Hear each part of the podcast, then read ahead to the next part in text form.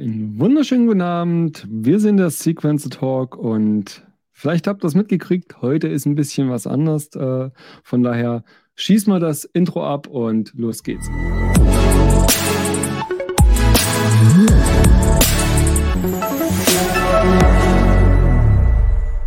Sequencer Talk. Music Gear, Synthesizer und Musikproduktion. Und hier sind eure Gastgeber, der Mugulator und Dean Freud. Schönen guten Tag.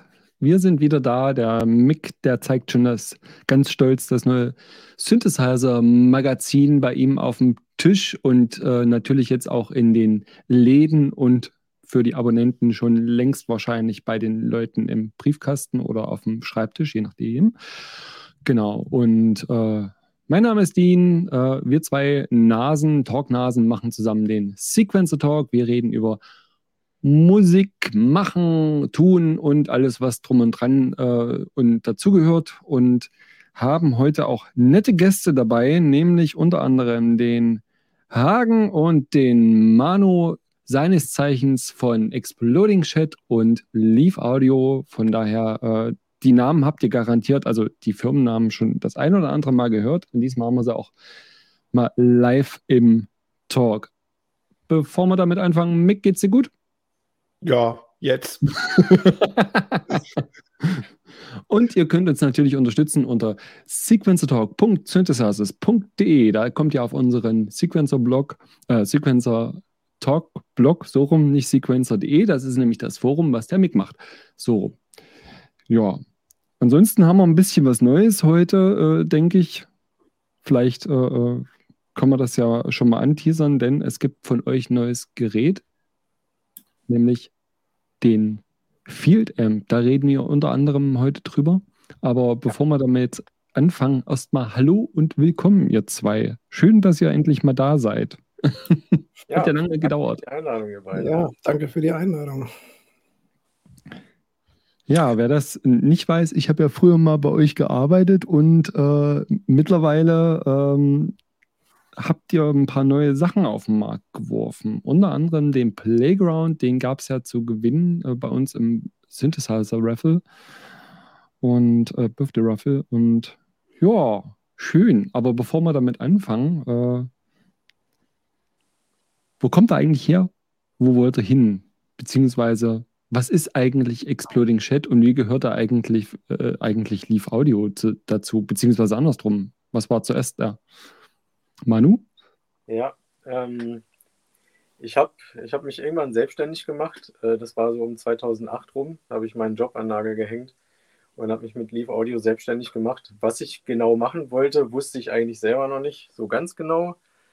Ähm, aber da hat sich dann daraus ergeben, ziemlich schnell, dass ich eine Workshop-Reihe zum Thema Do-it-yourself äh, gemacht habe, entwickelt habe und ähm,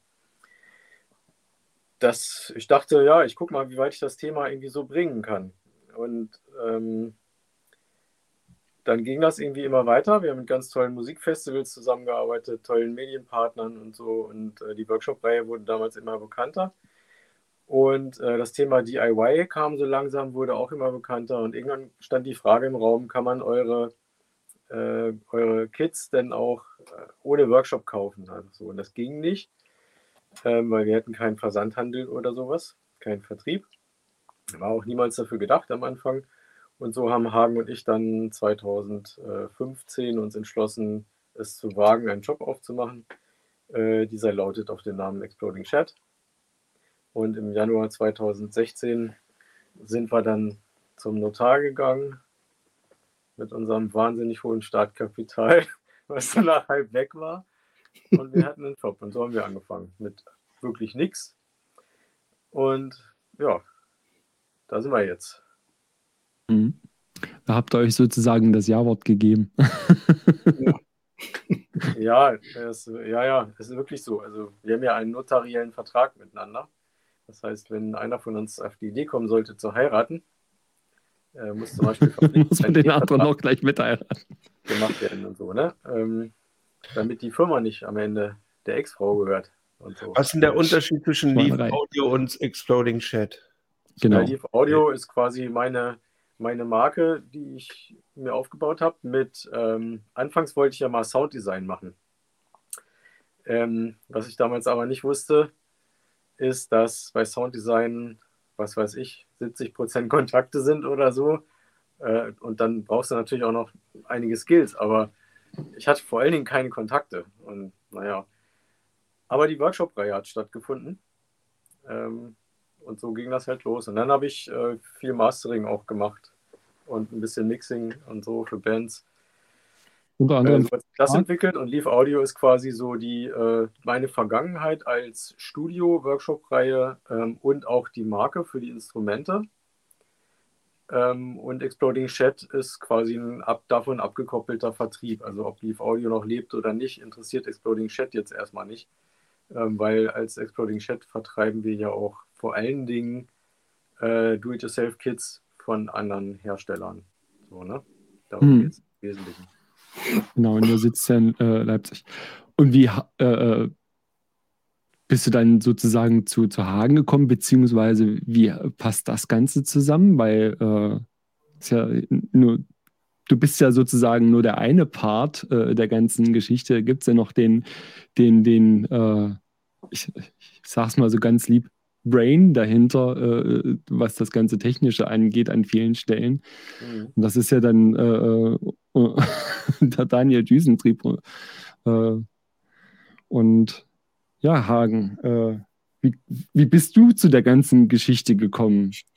ja, das hat einen ganz anderen Hintergrund oder naja, nicht so ganz anders. Ähm, ich kannte Manu von seinem Musikprojekt her, Xabek, und ja, das war eigentlich so der Einstieg, dass wir uns überhaupt erstmal kennengelernt haben.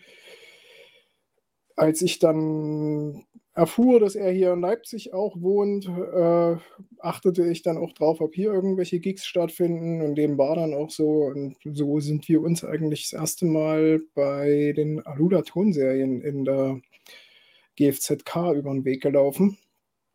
Und waren auch noch ein paar andere Nasen mit dabei und da ergab sich halt ziemlich schnell dann die, das Zusammenspiel. Also ähm, dadurch, dass ich halt Technik-Nerd bin und das auch schnell äh, rüberkam, dann ja.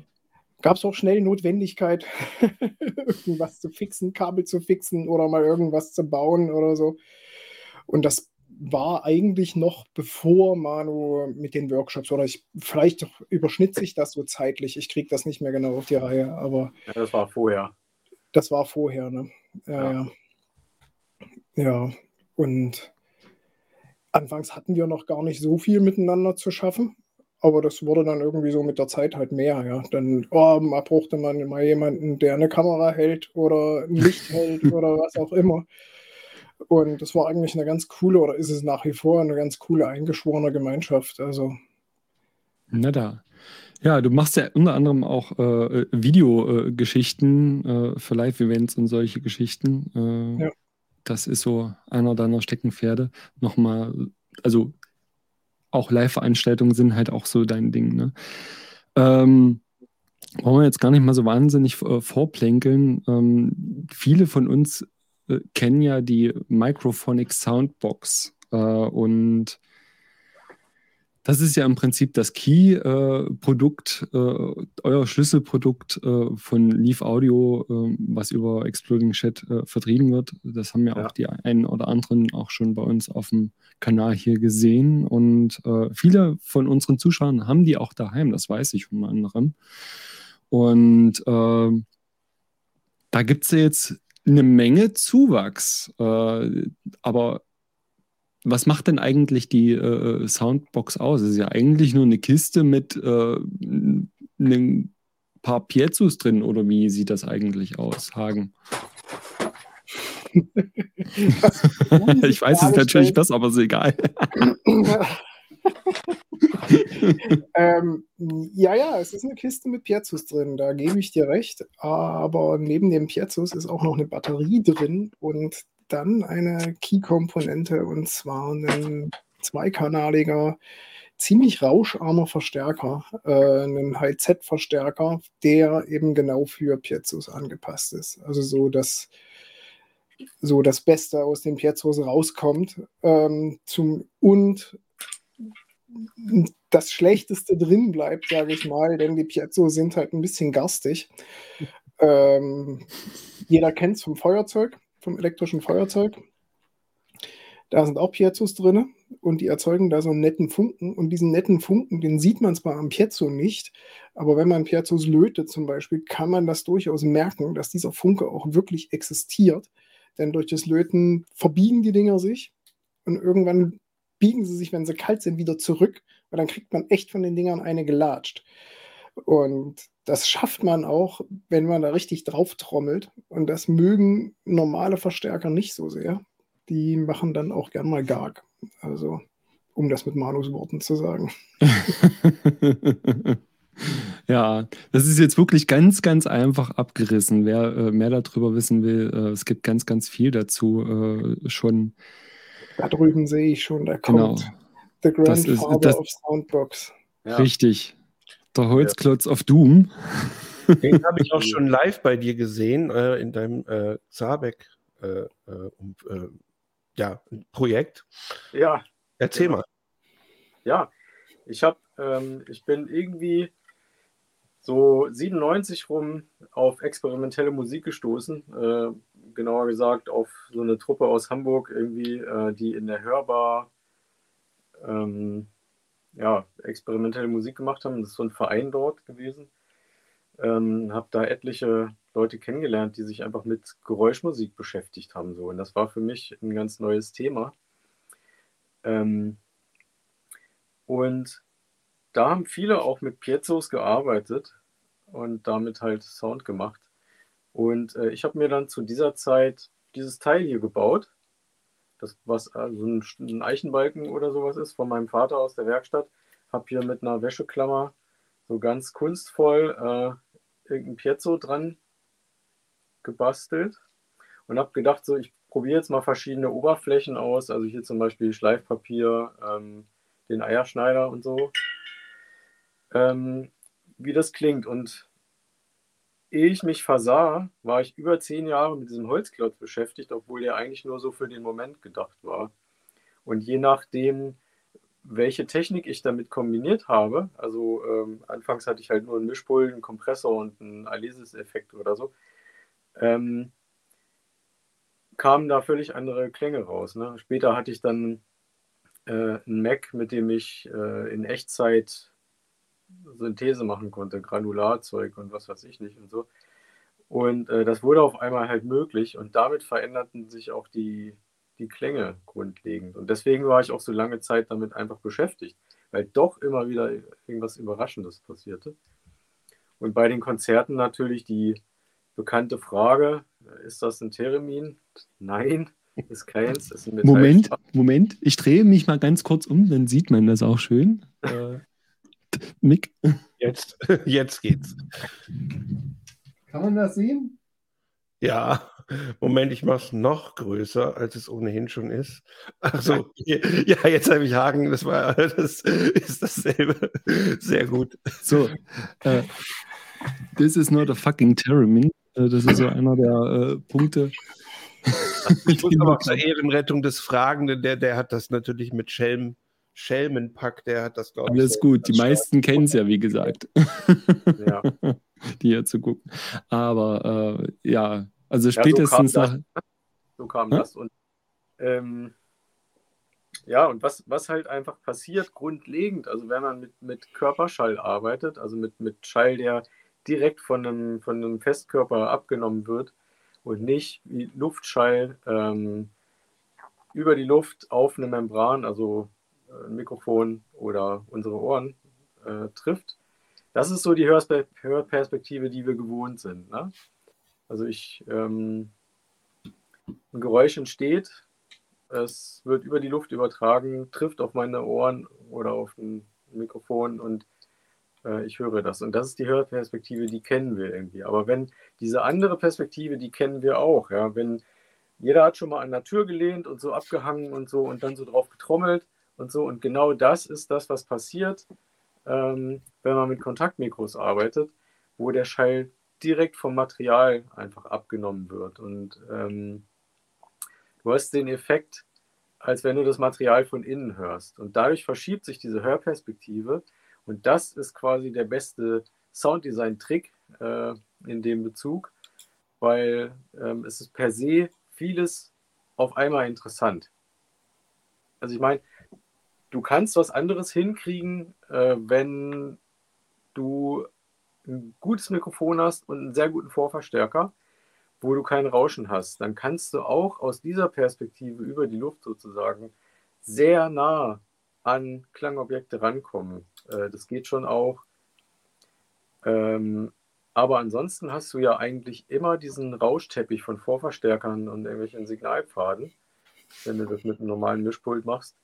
Und anhand, wir sind so, so trainiert einfach auch, wenn wir zum Beispiel im Fernsehen oder so, wenn wir einen leeren Raum hören, wo in einem Film Protagonist ist im Raum und wir haben so einen gewissen Rauschteppich irgendeiner Art und du hörst so diese, diese Kleidungsbewegungen der Kleidung und so, ne? Und du hast so ein leichtes Rauschen oder so und anhand dessen hörst du schon, ah, das ist eine intime Situation. Ich bin hier irgendwie sehr nah an irgendetwas dran. Genau. Ähm, ja, und das fällt aber weg, dieses Rauschen, aufgrund der Vorverstärker, die Hagen gebaut hat. Es ist wirklich total rauscharm, also rauschfrei möchte ich jetzt nicht sagen, weil es ist theoretisch ein Rauschen da, aber. Man ja. nimmt es im Normalfall eigentlich nicht wahr. Also das muss man wirklich sagen. Äh, Unter der Wahrnehmung. Wenn, so, ne? wenn, wenn dein eigener Noise Floor im Raum relativ niedrig ist, dann hörst du im Normalfall auch nicht wirklich äh, äh Rauschen, es sei denn, du zerrst wirklich den äh, Amp bis zum Anschlag auf. Dann fängt es natürlich so ein Ticken an, äh, dass man was hört. Aber der große Vorteil ist wirklich, dass ihr äh, die Möglichkeit habt, wenn, wenn man mit so einem Gerät arbeitet, nicht irgendwie nur Krach zu machen, sondern tatsächlich hochpräzise ähm, Flächen abzunehmen. Und das ist äh, was, was ich äh, persönlich total interessant finde. Ähm, haben dann nachher auch nochmal äh, das ein oder andere Video, wo man das auch nochmal zeigen kann. Äh, vor allen Dingen mit der neuen, ähm, mit dem neuen Playground ist es ja der äh, Vorteil, dass man jetzt anstatt wie bei der Soundbox ähm, wo ja schon relativ viele Sachen dran sind und man kann ja auch noch Sachen dran bauen, hat man jetzt mit der mit dem Expander sozusagen, da ist ja kein ähm, M drin, die Möglichkeit, die glatte Box zu nehmen und, und da entweder, entweder was Einzelnes dran zu bauen, mehrere Sachen dran zu bauen, wie ihr zum Beispiel im Intro gesehen habt, oder das komplett ohne zu machen. Und da gibt es halt auch noch andere Möglichkeiten, ähm, damit zu arbeiten. Und das ist eigentlich ganz schön, weil du dann die Nebengeräusche zum Beispiel von den ähm, du hast jetzt zum Beispiel eine Spirale an der äh, Soundbox dran oder die Metal Rods oder sowas. Das hört man immer so ein bisschen mit. Das macht ja. den Charme unter anderem aus. Beim Playground hast du das zum Beispiel dann nicht mehr. Das ist der große Vorteil.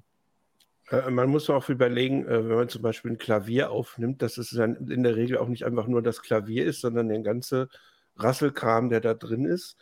Und ähm, hier ist es ja auch so, das ist ja eigentlich für Geräuschemacher ein sehr cooles äh, äh Gerät. Du rennst, also irgendwas, irgendwas, stimmt da nicht. Das will ich gleich wissen. Ähm, Foley heißt das. Äh, und, und äh, ich glaube, da aus der Ecke kommen bestimmt auch eine ganze Menge Leute auf euch zu, könnte ich mir vorstellen, weil das natürlich so Instant Film-Sounds äh, sind. Ne? Also, äh, aber bei dir im Projekt war es ja eher um so Atmosphären äh, zu machen. Ne? Und, und, das kam dann so wahrscheinlich eins zum anderen, weil es einfach ging, und musikalisch spannend ist, oder? Ja, ja, genau. Also ich benutze es auch nach wie vor, ja, nach, äh, was weiß ich, hier 20 Jahren oder was, äh, immer noch. Nimmst ähm, du das alte Gerät oder sozusagen die neue Version, die alle haben? Ich nehme das alte, ist besser. nee, nee. nee, natürlich nicht. ich nehme natürlich die, äh, die neueste Version sozusagen, weil die ist einfach auch am besten. Äh, und hat ist vor allen Dingen, hat am meisten Möglichkeiten, ja, durch die, ähm, durch die Anbaumöglichkeiten, die wir da halt dran gebaut haben mit den, mit den Gebindestreifen. Also wir können das ja auch nochmal, oder im Video sieht man es ja auch nochmal. Ähm, beziehungsweise ich kann ja den Playground auch eigentlich ziemlich gut zeigen. Es ist halt im Endeffekt eine nackte Dose. Ähm, auf der ich erstmal so spielen kann. Und alles, was auf der Dose passiert, wird direkt vom Material abgenommen. Und wir haben halt hier echt viele Möglichkeiten, was anzubauen. Also hier drunter befinden sich überall so M3-Gewindestreifen, wie man sie aus dem Eurorack-System kennt, aus dem Modular-Synthesizer. Ähm, genau, da auch noch und hier auch noch. Und dann gibt es eben diesen, diesen, dieses Halteplättchen hier. Und man hat die Möglichkeit, alles Mögliche anzubauen. Ja. Also ich kann hier zum Beispiel. Hat man im Intro, Intro zum Beispiel schon gesehen, genau. genau. Im Handumdrehen eine Baskalimba draus machen. Aber ich habe immer Schwierigkeiten hier mit dem mit der Richtung. Es ist seitenverkehrt, ne? Ja, man muss auch sagen, nicht, ja. iPads haben ja ihre Kamera an der Seite und dadurch ver verfehlt man schnell den, den Blickwinkel. Aber es ja. ist genau richtig. So ist es, so ist alles super. Also wenn ich komisch gucke, es ist natürlich mein Auge, aber es ist auch die Kamera. Schön. Ja, genau. Äh, so hat man einfach viele, viele Möglichkeiten, alles Mögliche anzubauen und der Klang ist erstmal relativ neutral, solange ich nicht zu viel Bin dran baue, was mitschwingt. So, ne? Oder das Kabel drinnen nicht befestigt ist. ja, genau. Hatten wir auch schon ein Problem. Ja, so ist das. Das ist sozusagen die nackte Experimentierfläche. Und äh, ah ja, der Name. Version 1 der Soundbox, ne? da hatten wir diese Anbaumöglichkeiten noch nicht. Und es war von vornherein immer so gedacht, wie, ja, wenn ihr was dran haben wollt, dann nehmt eine Bohrmaschine, ballert ein Loch da rein und dann baut euch das da dran. Richtig. Das hat aber niemand gemacht, weil die wollten sich natürlich alle ihr Gerät nicht ruinieren. Äh, und dann haben wir irgendwann angefangen mit dieser Gewindestreifen-Idee. Also Hagen ist da drauf gekommen, das ist ja der Spezialist für solche Dinge. Ähm, ja, genau. Spezialist trifft es ja, das ist gut. Da wird lange dran gefeilt, dass es auch wirklich äh, hinhaut. Also das muss man auch wirklich dazu sagen. Die Geräte werden weder in äh, China gebaut noch irgendwo in Rumänien, sondern tatsächlich äh, direkt in Leipzig.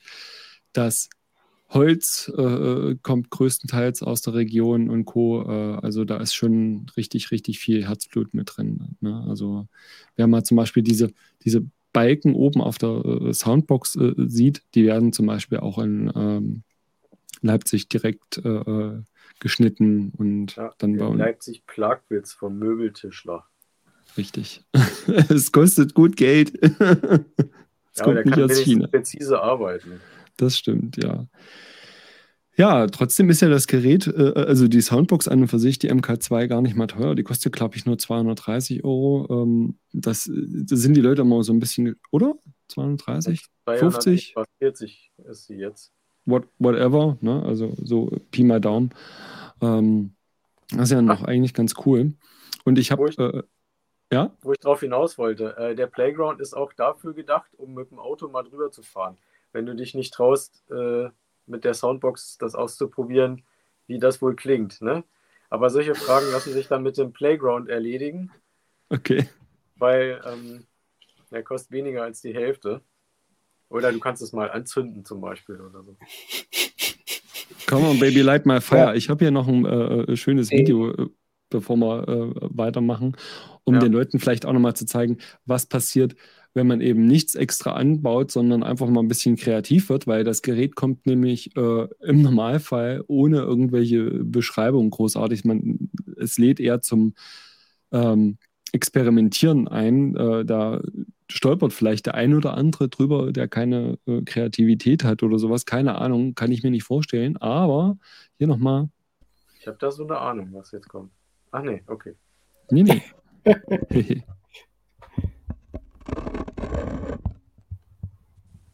Also zwei Schieferplatten. Landstadt.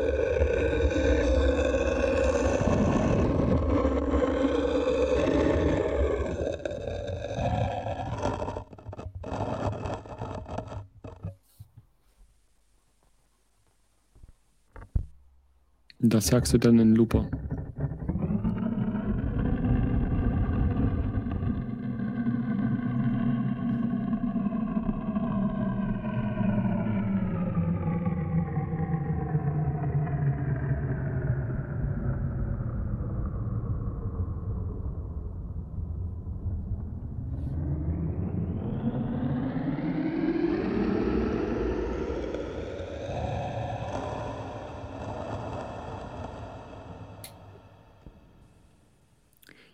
Mal ein kleines Beispiel. Das könnt ihr zum Beispiel äh, schön in euren Granular-Synthesizer packen, in was weiß ich, Ableton oder in den Waldorf oder GR1 Tasty Chips, bla, bla, bla. Und dann habt ihr mega fette Flächen. Ja, also das ist ja das so äh, einer der Punkte. Ich nutze zum Beispiel die Soundbox auch super gerne, um Drum-Sounds zu basteln, die ich dann leere und so weiter und so fort. Ähm, nur mal als Beispiel. Hagen, du wolltest aber eigentlich was sagen. Ja, ich wollte was sagen, und zwar die Rückseite des Playgrounds ist, glaube ich, auch ganz interessant, denn da sind zwei 6-3er-Klinken drin. Äh, das gute Stück ist nämlich ähm, Daisy Chain Bar. Das heißt, man kann einfach eine zweite und eine dritte und eine vierte da anstecken und an die Soundbox und kann sich quasi seine Setups einfach stehen lassen, weil gerade im Live-Betrieb muss man dann immer relativ lange rumfummeln und irgendwie hat man dann nervige Geräusche, Schraubgeräusche, wenn man sie gerade nicht haben will, sondern kann einfach den Playground wechseln oder eben über den einen mit dem linken und über den anderen mit dem rechten Rad drüber fahren. Mhm. Sollte dann bloß die Reihenfolge der Daisy Chain beachten. Nicht, dass die eine vorher bereit ist. Hm. Ähm, so, jetzt haben wir ja diese zwei Kisten. Und äh, ich weiß gar nicht, wie oft ich äh, den zwei Herren auf dem Schnorchel gegangen bin, dass ich was zum Mitnehmen haben möchte. Und das ist so ein bisschen mein eigener kleiner Triumph, dass sie sich doch dafür entschieden haben, irgendwann äh, zusammen mit äh, dem werten Kollegen Andy äh, das umzusetzen. Und es gibt jetzt halt das nächste Produkt, nämlich den, den Field Amp. Ne? Ja, das ist tatsächlich heute äh, eine Weltpremiere, um es mal so zu sagen. Ja, was ist das jetzt? Warum brauche ich das? Und äh, wieso freue ich mich darüber? ja, also viele, vor allen Dingen Sounddesigner oder sowas, ne, auf, auf Messen oder solchen Veranstaltungen ist das immer wieder vorgekommen, ähm, dass Leute kamen, Probe gehört haben und haben dann gesagt, boah geil, das rauscht ja gar nicht. Kann ich auch nur den Verstärker haben? Und äh, den gab es halt natürlich nicht, weil wir wollten ja das ganze Produkt verkaufen. Ähm, und vor allen Dingen Leute, die einfach Erfahrung mit, äh, mit Vorverstärkern hatten und so weiter, die haben sofort gehört, dass die doch relativ rauscharm sind und äh, recht gut klingen für das, was es ist. Ähm, genau, und für die Leute ist im Prinzip der, der Field Amp gedacht. Hier, Andys Baby. Wir zeigen jetzt Andys Baby. Ja, genau. Ähm, Hat er wirklich schön gemacht, gefällt mir. Also die Verstärkerschaltung ähm, stammt halt von Hagen, ne? Und ähm, wir haben das Ganze jetzt als Standalone-Variante gebaut. Hier gibt es eine Kamera, Stativ, ähm, wie nennt man das? Was ist das? Dreiviertelgewinde? Ja, nee, ja, ein Viertel. Genau, nee, ein Viertel. Drei Viertel ist das große, genau. Und drei Viertel, drei Achtel ist das große. Stimmt. Und wir eigentlich wollten wir ein drei Achtel einsetzen. Ähm, das war aber nicht wirklich zu kriegen. Also keine durchgehende Gewindehülse. Wir haben uns jetzt für eine durchgehende Gewindehülse bewusst entschieden, sodass man halt auch durchschrauben kann. Mhm.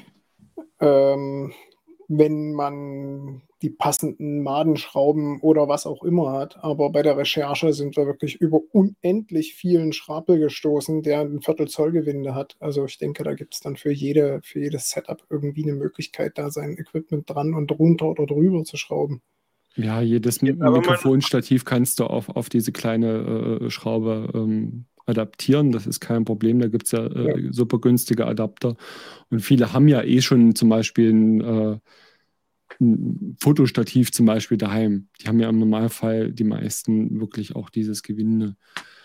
Jetzt mal eine Frage, Hagen, äh, du bist ja der Entwickler davon und äh, der Manu hat jetzt, also sagen wir mal, ein, ein Tick untertrieben von wegen so äh, Rauscharm. Das ist ja eigentlich genau das, Was hast du denn da so gemacht, rein technisch, damit das so ist, wie es ist? Das würde, glaube ich, auch gerade die Nerds hier vielleicht mal interessieren, was, warum den und äh, ja, so Ungefähr. Ja, was macht das eigentlich aus? Äh, ähm, weil die, die, die Frage hat man schon öfter, weil äh, sagen ja viele immer, da habe ich eine Imp rein, funktioniert das schon?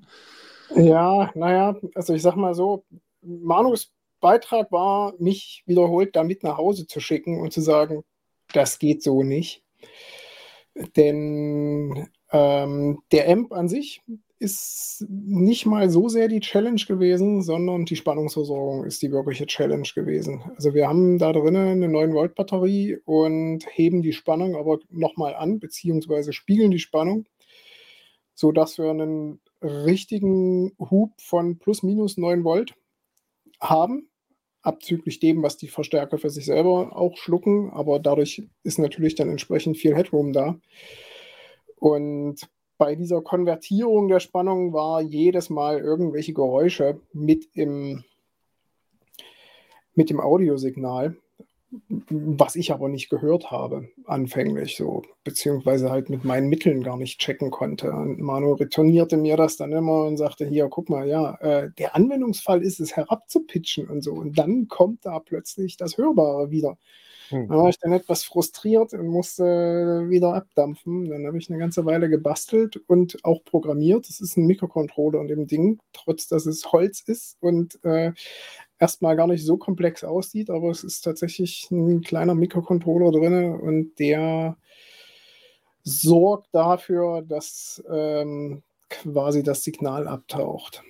Also da ist, das heißt, da ist schon das, äh, sehr was viel. Die Schweizer mit ihren Panzern machen oder in der Militärtechnik generell äh, mit Signalen gemacht wird, passiert dann da auch.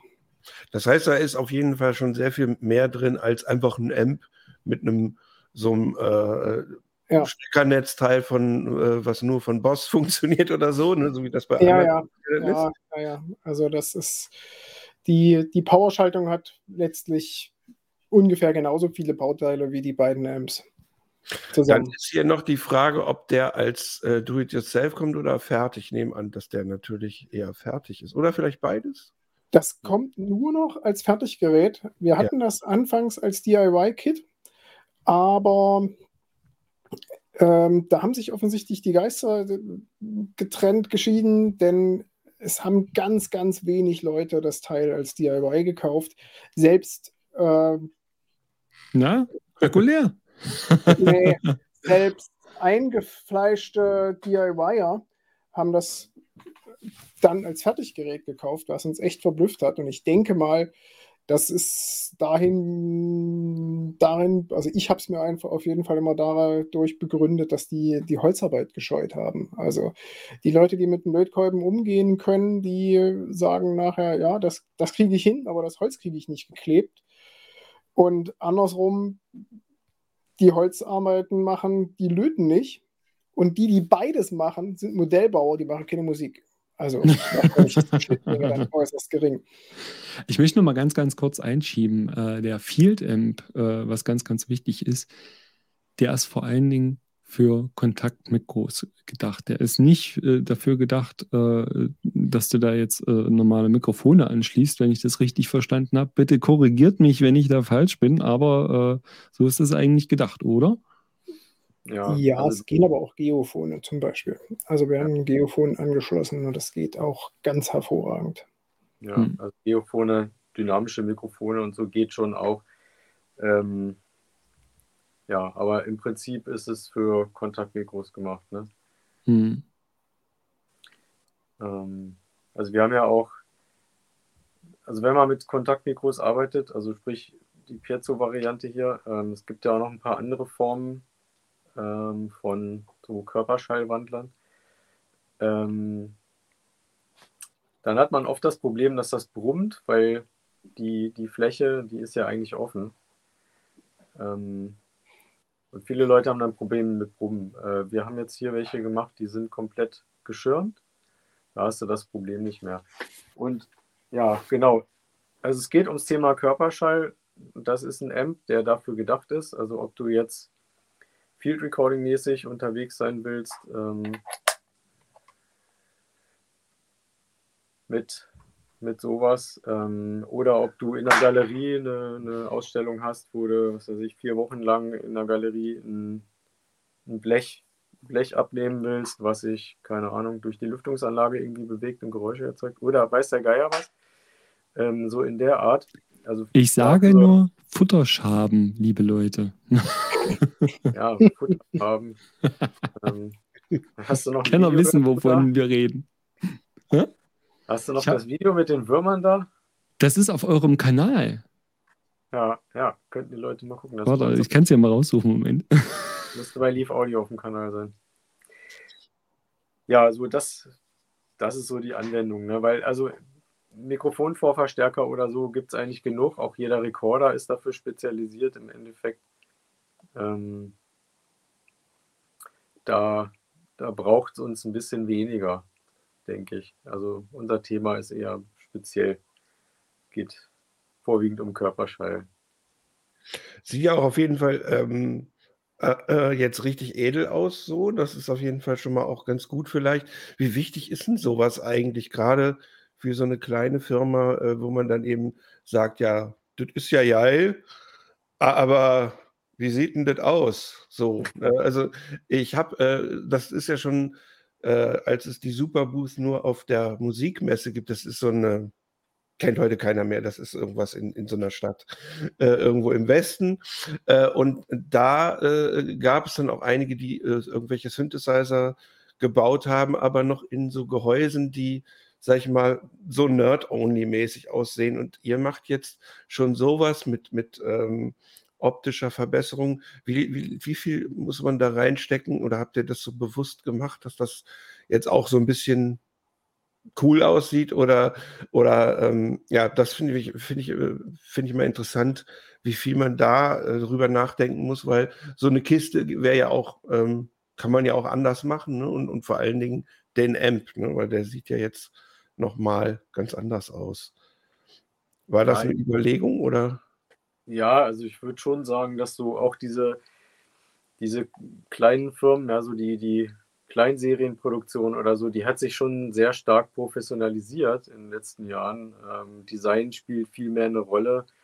Und man muss auch sagen, dass die Produktionstechniken, äh, die haben sich doch, äh, wie nennt man das, demokratisiert, so quasi. Also du kannst viel leichter heutzutage äh, Kleinserien fertigen, beziehungsweise viele größere Firmen sind auch auf den Trichter gekommen, dass aus Kleinserien manchmal auch große werden und sie diese Kunden besser nicht vergräben sollten, ähm, weil dann manchmal das irgendwas doch durch die Decke geht und auf einmal haben sie einen großen Auftrag so. Ne? Also ich, ich rede jetzt von Platinenproduktion oder mhm.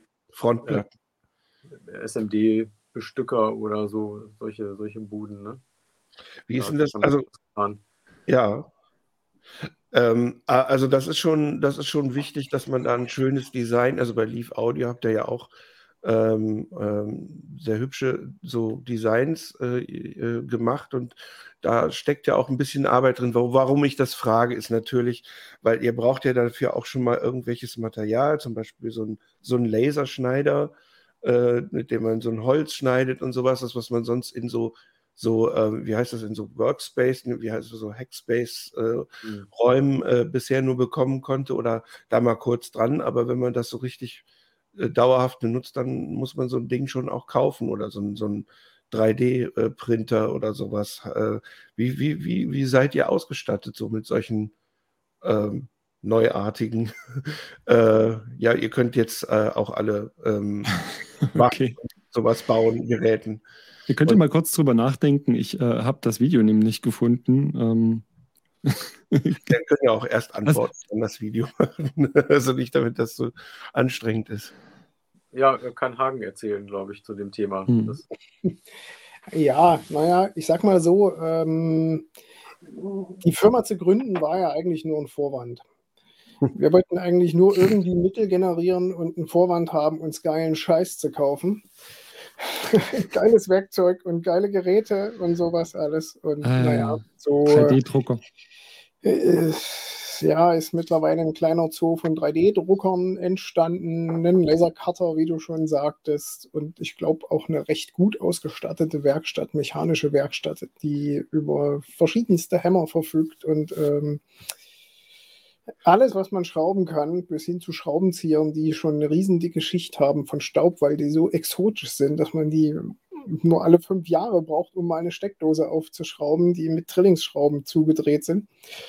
Ähm, die erste Maschine, die wir uns zugelegt haben, war eine, eine Bestückungsmaschine, weil das zu einer Zeit war, die mittlerweile echt historisch scheint in der die Auftragsbücher derartig voll waren, dass wir teilweise vier Wochen, das war zu Beginn der Soundbox, dass wir vier Wochen auf ein Angebot, auf nur ein Angebot eines Bestückers warten mussten. Und da zu der Zeit bei uns sowieso alles extrem knapp mit den Kassen war, haben wir uns entschieden, das Ganze selber in die Hand zu nehmen, ähm, die Produktion selbst in die Hand zu nehmen, damit die Losgröße selber definieren zu können und nicht irgendwie irre viel Geld in Material binden zu müssen, sondern das so peu à peu abwickeln zu können und liefern zu können im Gegensatz zu acht Wochen auf ein Angebot zu warten und weitere acht Wochen auf die Lieferung der Platinen. Also ich denke, das war auch der richtige Schritt dann. Das heißt also, das ist heute eher normal, dass man auch ähm, ja, das ist ja auch bei, jetzt bei der Synthesizer-Produktion interessant, deshalb frage ich das mal, weil das relativ viele äh, doch gerne mal wissen wollen, ähm, wie, wie selten oder wie teuer denn das äh, ist, wenn man zum Beispiel so ein, ähm, so ein Gerät hat, was äh, so ein, zum Beispiel so ein Lötbad oder sowas. Ne? Also, dass man da ja, äh, diese Firma mit diesem einen Buchstaben vorne, äh, die das so günstig, die machen das ja, weil die sowas haben, die anderen haben das nicht. Stimmt das? Also ist es äh, was, was wirklich eher noch ein bisschen aufwendiger und teurer ist? Natürlich vielleicht nicht mit Bestückungsrobotern und sowas, sondern einfach erstmal ein Lötbad und sowas, wo man eben etwas schneller auch mal äh, SMD und also typische Module zum Beispiel äh, bauen kann. Wie ist das mit sowas? Was? Ja, sowas. Also SMD wird im sogenannten Reflow-Verfahren gemacht. Also das heißt halt Wiederverflüssigen von einer Lötpaste. Und das wird in einer Art ähm, Druckprozess wie Siebdruck aufgetragen, die Paste und mit einer Maschine oder eben auch händisch oder einem sogenannten Handmanipulator, das ist dann quasi eine handgeführte Maschine, werden die Bauteile an die richtige Stelle verfrachtet und dann kommt das alles in den Ofen, der ein bestimmtes Temperaturprofil abfährt. Ähm, und dann wird das Zinn verflüssigt und die Bauteile kleben dann anschließend elektrisch leitend fest. Und das, ja, das kann man, kann man sich durchaus leisten. Also gut, eine Maschine liegt halt schon irgendwo im vierstelligen Bereich. Auch einfache Maschinen. Und wir haben jetzt auch keine allzu besondere Maschine. Da war wahrscheinlich die Lernkurve auch noch mal halb so viel vom, vom Kaufpreis. Also das gibt auch immer mal wieder so Momente, wo wir sagen, heute hat es einen schlechten Tag. Dann lassen wir sie lieber aus und probieren es nächsten Tag wieder. Aber das, ja, also es gibt auch einige kleinere Firmen, die sowas selber haben. Und na gut, ich meine, im, im aktuellen Zustand oder so letztes Jahr, jetzt fängt es ja ganz langsam an, sich wieder so zu lockern, aber im letzten Jahr war das Ganze ja doch sehr, sehr challenging. Äh, die Allokation, dass die Maschinen überhaupt was haben, was sie platzieren können. Also gerade Mikrocontroller und sowas waren ja eigentlich nicht zu kriegen. Mhm. Scheint ja jetzt etwas besser zu werden. Aber, aber Dean hat noch irgendwie eine größere Frage. Oder das mit dem Film? Ja, ja erstmal nochmal schnell was Lustiges, damit wir es weghaben. äh, Also ihr habt ja, äh, ihr wisst ja, äh, dass äh, nicht nur Mix, sondern auch ich oder wir beide sowieso einen ganz herzkräftig an der Locke haben. Deswegen verstehen wir uns mit Manu und Hagen so gut. Ähm, und ich habe ja hier manchmal so einen halben Zoo daheim und da gibt es äh, so die eine oder andere Idee, was man denn von wegen Kreativität machen kann.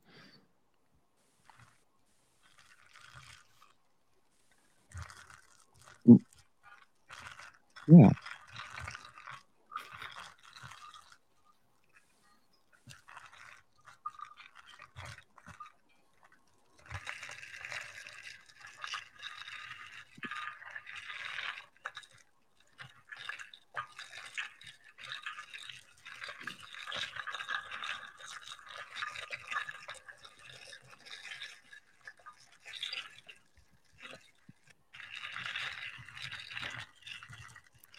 So, ich hoffe, euch wird nicht schlecht, sondern ihr äh, denkt drüber nach, was ihr denn alles so äh, äh damit anstellen könnte, könntet. Denn äh, gerade jetzt mit dem Field eben, das war so meine Idee immer, ähm, hast du ja die Möglichkeit, das Kontaktmikro äh, mitzunehmen und kannst halt auch raus äh, und das große Metalltor irgendwo in der Lagerhalle aufnehmen oder sowas. Und das ist eigentlich das, was ich interessant daran finde. Dass man wirklich richtig äh, kreativ werden kann. Aber ja, nochmal zurück zur Produktion. Ähm, da ist natürlich auch gar nicht so einfach. Äh, ähm, du musst ja gewisse Sachen auch skalieren. Und da ist, glaube ich, einer der größten äh, Knackpunkte für die kleinen Hersteller, weil du gehst in wahnsinnige Vorkosten und äh, das kann man ja vielleicht auch mal so ein bisschen ähm, behandeln. Warum produzieren denn so viele Leute eigentlich in Asien oder im Ausland und warum versucht ihr das meiste, natürlich auch nicht alles, äh, wirklich äh, vor Ort zu fertigen? Außer ja. Selbstgeißelung. naja, also du kannst irgendwie gar nicht, also vieles wird ja hier gar nicht hergestellt. Ne? Also die ganzen Komponenten oder so, die kommen ja auch alle aus, was weiß ich, Taiwan, China, äh, sonst woher oder USA oder so, teilweise auch Weißhagen besser, aber ähm, ja,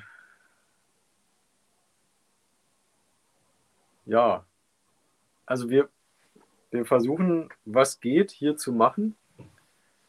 Und ähm, zum Teil ist es super schwer. Also wir haben zum Beispiel, ähm, wir verkaufen ja viel Eurorack Rails bei Exploding Chat und die Gewindestreifen und alles, was man so braucht, um so Eurorack Cases zu bauen für seine Sucht, so, ne, um dann das Zeug da reinzuschrauben. Und da wir für die, um diese Rahmen zu bauen mit den Rails, haben wir solche Seitenteile gemacht. Hagen hat die entwickelt und die haben wir in Deutschland fertigen lassen. So, es ist unfassbar teuer, in Deutschland sowas herzustellen. Also Mitbewerber verkaufen solche Teile für 10 Euro oder so.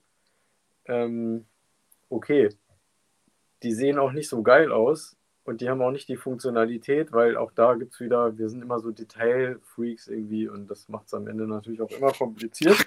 Wir leiden da so ein bisschen drunter, aber ähm, das in Deutschland herzustellen, sowas, ähm, ist unfassbar teuer. Also da muss man, muss man auch wirklich dann gucken, wo ist die Grenze, ne? wo geht es noch, äh, wo geht es nicht mehr. Also ja, wenn unser Einkaufspreis schon fast das Doppelte ist wie äh, der Verkaufspreis von anderen mit irgendwelchen auch günstiger gefertigten Teilen ähm, ohne die ja. Qualitätsmerkmale, so ja, gut, ne?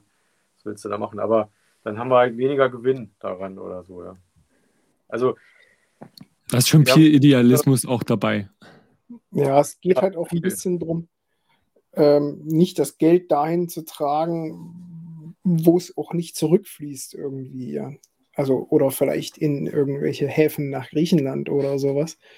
Aber wenn wir halt die Kohle nach China schleppen, dann würde ich, glaube ich, Angst bekommen, wenn von da die ersten Bestellungen kommen. Also klar, wie Manu schon sagt, es führt bei einigen Sachen einfach keinen Weg dran vorbei.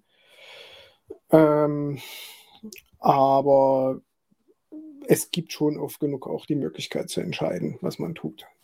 Mhm. Okay. Ähm, jetzt mal, hier kommt gerade die schöne Frage rein. Woher kommt eigentlich der Name Exploding Shit? Wem ist da das Dach zuerst abgeflogen? Manu oder äh, Hagen? Oder äh, was habt ihr in die Luft gejagt? Jetzt könnt ihr es erzählen. Jetzt habt ihr die einmalige Chance. Ja, wir hatten einfach so die Idee von so einer Maker-Bude, so eine Maker, zusammengebastelte Maker-Bude im Garten, so ein, so ein Chat halt, weißt du, der explodiert vor lauter geilen Ideen und so. Ne? So, dass so das Werkzeug durch die Decke fliegt. Oder mhm. vielleicht passiert da auch was mit Pyrotechnik oder so. Das weiß man nicht so genau.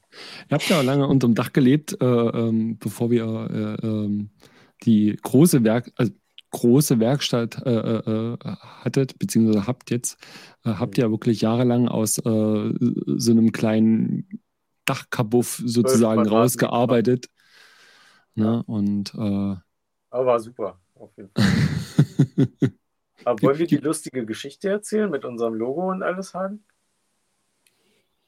Erzähl mal. Ja, wenn ihr so fragt, müsst ihr das natürlich. Also ihr, könnt uns jetzt nicht anteasern, das ist nicht, nicht in Ordnung. ähm, also wir wurden letztes Jahr, war es glaube ich, darauf aufmerksam, dass unser Logo verwendet wird von irgendeiner komischen Techno-Truppe, so eine Rums-Bums-Veranstaltungsreihe in UK. ähm, die, und du glaubst nicht, es gibt Leute mit Tattoos von unserem Logo, die verkaufen auch jetzt noch, ähm, die verkaufen Merchandise ohne Ende mit unserem Logo. Ähm, und daraufhin haben wir mal deren Historie bei Facebook und den ganzen Kram zurückgescrollt, wie weit das eigentlich geht. Und wir haben dann unsere eigenen Dateien angeguckt und unser Designer, der uns das Logo entwickelt hat, wann da die ersten Entwürfe stattgefunden haben und so weiter.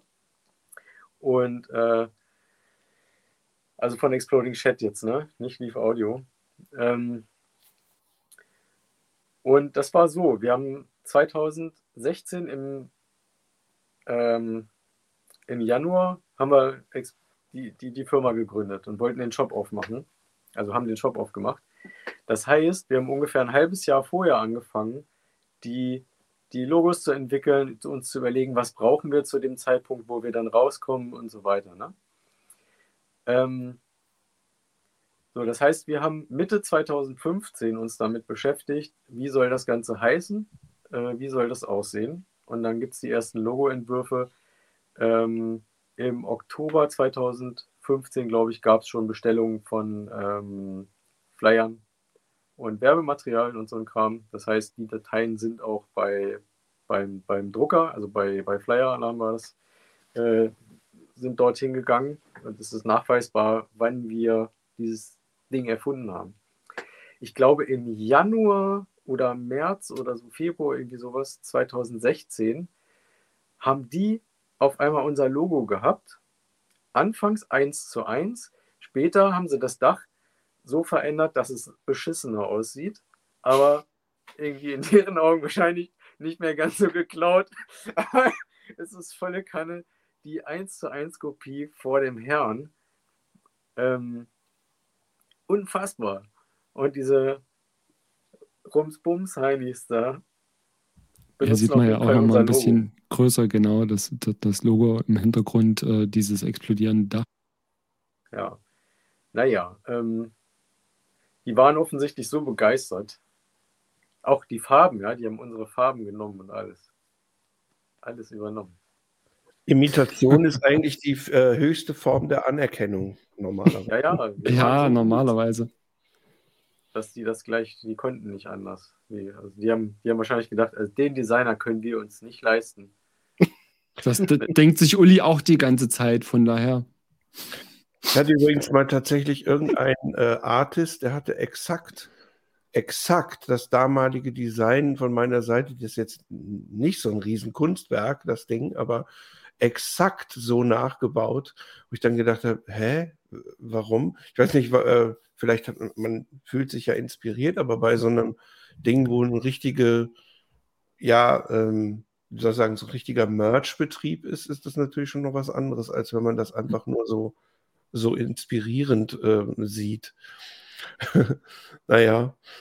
Aber ich würde gerne nochmal auf den ähm, M zurückkommen. Ähm, Gab es da eigentlich irgendwelche Herausforderungen, das Ding jetzt so umzusetzen oder ähm, ist da irgendwie was anderes dran oder ist das wirklich sozusagen nur der Amp, der dann halt in einer neuen, äh, in einer anderen äh, äh Enclosure ist, sozusagen? Na, letztlich ist es der AMP mhm. ähm, mit einer, naja, das, das ist noch TBD, to be defined, wie wir die Verstärkungsrange final machen. Also, oder sind wir da mittlerweile drüber und ich sage jetzt falsches Zeugnis? Nee, ich glaube, das ist alles fertig. er hat nicht so die hohe Verstärkung wie die Soundbox. Ja. Ähm, Die ist ja auch äh, abartig hoch, das muss man dazu sagen. Ja. ja, ja, Also, abartig hoch und das, der Output ist dann auch abartig laut. Also Ja. der Soundbox zum Beispiel kannst du direkt deine Hüllkurven am Modularsystem triggern. Also Line, Line Level ist was für Kinder dagegen. stimmt, habe ich ausprobiert, probiert, das funktioniert. Ja, geht. Und da haben wir uns gedacht, also wenn wir jetzt in so einen Rekorder reingehen wollen, ja, ähm, angenommen die Leute kommen jetzt mit irgendwelchen Zoom-Rekordern oder so, ähm, was ja auch nicht schlecht ist, aber die Eingänge sind unter Umständen vielleicht nicht dafür gedacht, äh, weil sie sind ja keine Hüllkurve. Und dann haben wir das ein bisschen abgesenkt, das Ganze, ne? Und in so eine, in so eine Range gebracht, wo wir gesagt haben, es ist höchstwahrscheinlich, äh, dass es da zielführend ist. Mhm. Für Und das, man was kann wählen. Und man kann direkt statisch wählen. Es gibt zwei Ausgänge. Es gibt den normalen Ausgang und nochmal einen, der ein Viertel rausbringt, also zu minus 12 dB, womit man das entweder quasi die, die, die einstellbare Range sich nochmal verbessern kann oder eben, das hat mich jetzt etwas verwirrt. Ja, wir verklicken uns gerne mal zu, äh, doppelt. Zweimal, zweimal gleichzeitig, entschul- entschuldigt das bitte. so dass man halt auf beiden Seiten gleichzeitig aufnehmen kann oder mit beiden äh, seinen Rekorder bespielen und wenn es dann auf dem einen klippt, dann klippt es auf dem anderen noch lange nicht. Also ein Hardware-Safety-Kanal Ja, sozusagen. Hm. Ja. Ja, hat einfach 12 dB weniger der andere Ausgang. Und du kannst auch an zwei Geräte damit gehen, wenn du willst. Ne? Wie eine Art Splitter verwendbar dann auch noch. Hm. Ja. Also, Äh, wann soll der denn, doof, äh, ja, wenn du, wenn du nur in so einem, im ersten Achtel von so einem Regler irgendwie operieren kannst und dann hustest du einmal und auf einmal ist schon wieder drüber. Du bist Ja. in der Übersteuerung oder so. Ne? Da haben wir gesagt, nee, wir reduzieren das Ganze. Wann soll der auf den Markt kommen?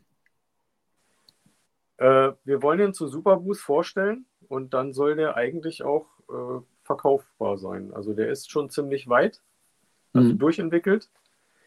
Ähm, es Ist geht ja auch nicht mehr lange hin. Nö, nö, genau. Es geht jetzt nur noch um die, um die Produktion und dann ist fertig. Und das ist erstmal Kleinserie. Und das ist dann im Endeffekt relativ gut skalierbar. Also wir haben, der Andi, äh, der hat sich mit dem, mit der Entwicklung von dem Teil befasst und das wirklich sehr, sehr gut umgesetzt. Ähm, und auch wirklich ein Produkt draus gemacht. Also ich finde es immer schlimm. danke Wenn- Andi nochmal. Ja, Ja. Ähm, ich finde es immer unangenehm, wenn Produkte, wir hatten ja vorhin das Thema, früher sahen die Sachen auch ein bisschen gebastelt aus. Man kennt so diese 80er, 90er Kleinseriengeräte. Ihr wisst, Ja, von was ich rede. Ähm, Fischkiste heiß, heiß, hießen die immer bei, bei Tommy von Anywhere. Der hat dann immer gesagt, das habe ich in so eine Fischkiste. Die war, das waren so, so Dosen mit so ähm, ähm, Belüftungsschlitzen außen, die aber auch äh, genauso aussahen, wie man denkt, dass sie aussehen. Halt so selbst gemacht, aber auch irgendwie nicht. Also so, so irgendwie dazwischen. Das hat sich tatsächlich auch viel geändert, so in dem Bereich. Aber ich habe da noch was anderes, denn ihr, also jedes Mal, wenn ich bei der Superbooth war, habt ihr so einen Haufen kleinerer, ähm, erstmal unscheinbar aussehenden äh, Teilchen entwickelt, die meistens im Eurorack-Bereich sind. Und ähm? Moment, ich, äh, äh, ich unterbreche dich da einfach mal ganz, ganz fies, weil äh, da sind Sachen, die, die sind noch nicht ganz so fertig, wie sie hätten, hätten sein sollen. Aber wenn ihr, einige genau, Sachen. wir kommen erstmal zu unserem Werbebreak. Wir haben nämlich die erste Stunde schon wieder rum und äh, ich ke- kenne den Mick, wenn der anfängt, dann äh, haben wir dann ist eine nur eine Stu- Frage. Ist nur eine Frage. Viertelstunde rum. Deswegen. Thema ist interessant. Also es geht um, um kleine Tools für Eurorack, die, äh, auf die eigentlich wenige kommen. Ne, und die dann einfach da sind. So, ja, aber dann machen wir jetzt erstmal den. Genau. Wenn, Mick, du bist heute dran. ja, gut, passt mal auf. Ähm, ihr guckt hier das hier alle und äh, ihr fragt euch sicher, äh, wie machen die das? Wir machen das, weil wir haben Supporter. Und wenn du äh, uns ein bisschen helfen willst dabei, das zu finanzieren, dann gehst du mal auf sequencertalk.synthesizers.de. Da findest du eine Steady-Seite, das ist die hier.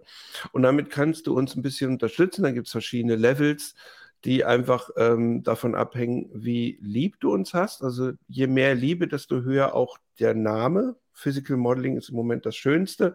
Und wer äh, uns einfach hel helfen will, der ist einfach dann äh, im Bereich Sinus und das geht ähm, monatlich und jährlich. Das hat aber mit euch zu tun, wie ihr das zahlen wollt. Dadurch sind dann auch die Zahlen und das kann man so umstellen. Sind die auch monatlich kündbar? Genau, man kann das natürlich auch äh, wieder beenden und äh, nach dieser und auch nach jeder anderen Dienstagssendung im Moment und letzte, äh, letzt, jetzt am Wochenende hatten wir auch mal einen Testlauf am Sonntag. Äh, an, äh, mit euch Supportern, die vielleicht dienstags nicht Zeit haben, da machen wir so einen Chat. Wir nennen es den Supporter-Chat. Und da könnt ihr dann, bekommt ihr dann einen Login, der steht einfach mit drin in dieser Liste, genau da. Äh, da guckt ihr einfach rein, vor, äh, also wenn die Sendung zu Ende ist oder vielleicht sogar vorher schon. Und dann könnt ihr euch da, da reinbeamen mit dem Chrome-Browser und klickt einfach auf diese. Oder ähm, mit der App. Oder mit der App, genau. Klickt euch da rein, äh, hängt Mikrofon dran. Es reicht auch der Laptop, also da ist, die muss die Qualität nicht irgendwie sonst was sein. Und ihr habt auch eine Mute-Taste, die ist wichtig. Aber ähm, macht einfach mit, dann könnt ihr das machen. Außerdem gibt es, äh, wir haben sogenannte Supporter-Videos. Früher hieß das mal Quick Talk. Ähm, in verschiedenen Längen und auch äh, andere Sachen, wie zum Beispiel Soundsets, die so mehr als Dankeschön gedacht sind, äh, dass ihr uns helft. Genau, da ist gerade einiges in Arbeit. Software hier zu bezahlen. Also dieses Schild war, das da war ziemlich teuer und, und dieses Schild und dass wir äh, das da machen und das ist auch teuer. Ne? Also äh, deshalb, das hilft uns wirklich, dass wir das hier ähm, so instant-mäßig machen können. Und genau das, was Dean jetzt gemacht hat, hier so sowas, so die äh, ist so, tatsächlich äh, ganz nice. Äh, das ähm, hat damit zu tun und dass wir die, den Stream äh, wie jetzt zum Beispiel an Twitch und an YouTube äh, äh, schicken kann und später dann zu den anderen. Äh, das ist der Sinn. Richtig, und wenn genau. Wenn ihr wollt, geht mal dahin. Äh, und wenn ihr jetzt zum Beispiel in den Chat mit wollt äh, und das noch gerade eben schnell machen wollt, das äh, würde auch so funktionieren, dann äh, läuft das, weil das Bezahlen ist da relativ einfach mit so den üblichen ja. PayPal und so. Nicht mit der Bankeinzug, all, alles möglich. Äh, Apple Pay hast du nicht gesehen. Ich genau. Äh, Rap das nochmal ganz schnell runter. Also wie gesagt, ihr habt die Möglichkeit äh, zwischen 3, 6, 12, 20 und 35 Euro ähm, monatlich zu machen, beziehungsweise jährlich. Also ist ein bisschen weniger, das seht ihr ja hier dann. Und natürlich, sobald ihr Supporter seid, das hat der Mix so schön auch schon gesagt, könnt ihr hier auf unsere Posts gehen und immer auf den aktuellen Beitrag zur Sendung. Da findet ihr die Informationen zum jeweiligen Stammtisch nach der Sendung. Ganz, ganz wichtig. Da geht ihr dann darunter und sobald ihr Supporter seid, seht ihr den Punkt hier nicht mehr, sondern die ganzen da sind dann die Punkte, Links. also die Erklärung, wie alles funktioniert für den Stammtisch. So, gut, Werbung Ende und ähm, ja, ansonsten äh, lieben Dank auch nochmal vor allen Dingen an euch da draußen, für die ganzen Kommentare in letzter Zeit. Da sind wirklich ganz, ganz schöne äh, Sachen dabei. Da freuen wir uns total, wenn ihr Kommentare schreibt, wie blöde. So, zurück zum Thema. Wo waren wir stehen geblieben? Kleine Helferlein. Äh, mö mö möchte der Hagen uns was dazu sagen? ja, dazu, äh, da gibt es ja, also, also erklären könntest du es auch. Ähm, zum Beispiel so eine kleine so eine kleine Touch-Anzeige, wo man dann auch die Polarität sehen kann und so. Sehr schöne Helferlein, die man, wenn man sie sieht, erstmal nicht kapiert, was ist es. Sowas meine ich. Ich, ich habe hier noch einen Prototypen. Ah, okay. Das klingt nach einem Produkt, ähm, welches fertig geworden ist. Denn die anderen Helferlein, deswegen habe ich mich dann lieber mal versteckt, ja. sind leider bis dato, wie der Dean gerade eins in, den, in die Kamera hält, nicht geworden, noch nicht released, ähm, was so verschiedenste Gründe hat. ähm, die man wahrscheinlich so mit Zeitmangel zusammenfassen kann. Genau. Ähm, genau, der Manu Den gibt's aber. Es, den gibt es Ja, nämlich. das ist und das ist der, Was Der gehört zur Touch Source. der Mhm. gehört. Ja, der kann aber auch standalone verwendet werden und auch ganz ohne Touch Source verwendet werden, denn Aber erzähl mal, ähm, was es macht. Was es macht. Das ist letztlich quasi so für Flash-Patching oder wie auch immer man das nennen mag, also Body Contact, der auch noch leuchtet und eben die, die Polarität anzeigt. Also man berührt es und es macht Sachen. Ja, also wir haben ein Hm. kleines Ökosystem sozusagen aus, ähm, wir, wir haben irgendwann diese Body Contacts gemacht für, ups, für Eurorec. Ähm, und das ist auch ganz lustig. Äh, wir haben dann aber gedacht, das ist ja nur halb so geil, weil ähm, viel cooler wäre, wenn man noch definierte Spannungen abgreifen kann von einer Spannungsquelle. Da haben wir ein Modul gemacht, ähm, das nennt sich Touch Source. Da hast du minus plus bis äh, plus 10 Volt auf äh, Touchflächen unterteilt. Die kannst du irgendwo abgreifen über deinen Finger, steckst ähm, den Body Contact irgendwo anders in dein Modularsystem rein, in irgendeinen CV-Eingang oder so und kannst dann damit modulieren sozusagen. Ne? Und die hier, das ist jetzt die neue Version, äh, die haben eine LED, also zwei LEDs drin. Damit kannst du die Polarität des Signals erkennen, wenn du das auf dem Ausgang stecken Ach, hast. guck mal, der hat sie da. Das hat der Ja, Knaller. genau, da ist die Touch Source. Ähm, warte mal, ich habe dich mal groß gemacht. Ja, da sieht man das. Genau. Und dann ist im Prinzip der, der äh, Panöbel Intention- das Gegenteil. die primäre Intention der Touch Source war vor allem, ähm, mir kam das so ein bisschen lame vor, dass, äh, dass es unendlich viele ähm, Blank Panels gibt, die zwar alle, oder nicht alle, aber es gibt halt echt super schöne Blank Panels, aber ein Blank Panel fliegt halt irgendwann raus, ja, wenn wenn du dein Modular immer voller stopfst. Und man möchte dann irgendwie, wenn es doch so ein bisschen als Werbung fungiert, ja drin bleiben. Es soll ja irgendwie so sein, dass man, dass man so eine, eine Alltagstauglichkeit hat, so wie, wie meine Lieblingstasse zum Beispiel.